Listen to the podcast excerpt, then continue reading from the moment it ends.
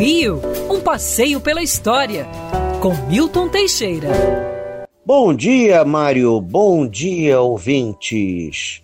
É dia 7 de abril. Pouca gente se liga, mas é o Dia Mundial da Saúde. Porque neste dia, em 7 de abril de 1948, foi fundada em Genebra na Suíça, a Organização Mundial da Saúde, órgão subordinado às Nações Unidas. Após o término da Segunda Guerra, houve um grande perigo de epidemia na Europa e nos países que foram arrasados, o colapso total do sistema de saúde com destruição. Então era necessário coordenar os esforços mundiais para conter uma epidemia nos moldes da que ocorreu após a Primeira Guerra Mundial com a gripe espanhola.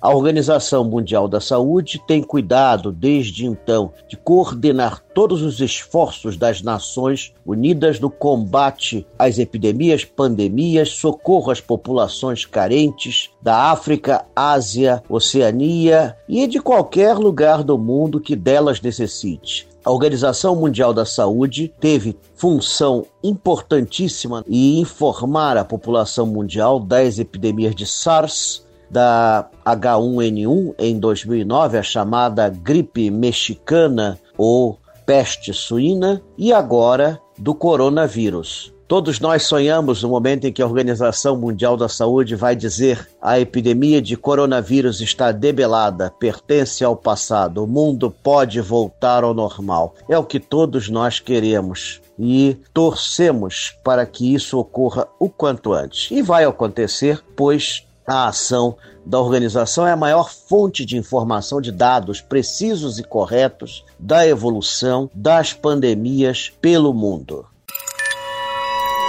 Quer ouvir essa coluna novamente? É só procurar nas plataformas de streaming de áudio. Conheça mais dos podcasts da Band News FM Rio.